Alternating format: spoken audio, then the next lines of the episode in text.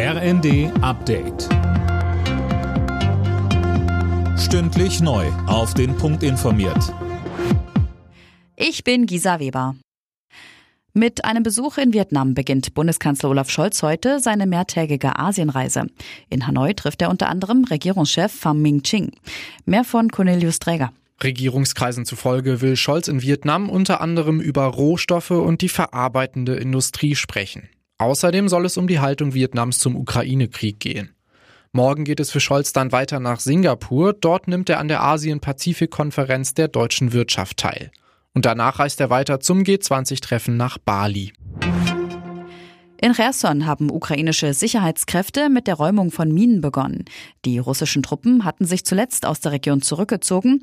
Davor zerstörten sie dem ukrainischen Präsidenten Zelensky zufolge noch massiv die kritische Infrastruktur. Deutschland erinnert heute zum Volkstrauertag an die Opfer von Kriegen und Gewalt. In zahlreichen Städten und Gemeinden finden Gedenkveranstaltungen und Kranzniederlegungen statt. Zur zentralen Gedenkveranstaltung im Bundestag spricht Bundespräsident Frank-Walter Steinmeier das traditionelle Totengedenken. Der Tag steht diesmal unter dem Eindruck des russischen Angriffskrieges gegen die Ukraine, hieß es.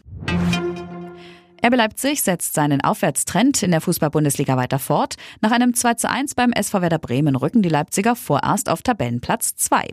Die weiteren Ergebnisse Schalke Bayern 0 zu 2, Hertha Köln 2 zu 0, Leverkusen Stuttgart 2 zu 0, Augsburg Bochum 0 zu 1 und Hoffenheim Wolfsburg 1 zu 2. Und in der Formel 1 startet Mercedes-Pilot George Russell beim großen Preis von Brasilien von der Pole Position. Er hat den Sprint in São Paulo gewonnen. Teamkollege Lewis Hamilton geht von Platz 2 und Red Bull-Fahrer Max Verstappen von Platz 3 ins Rennen. Alle Nachrichten auf rnd.de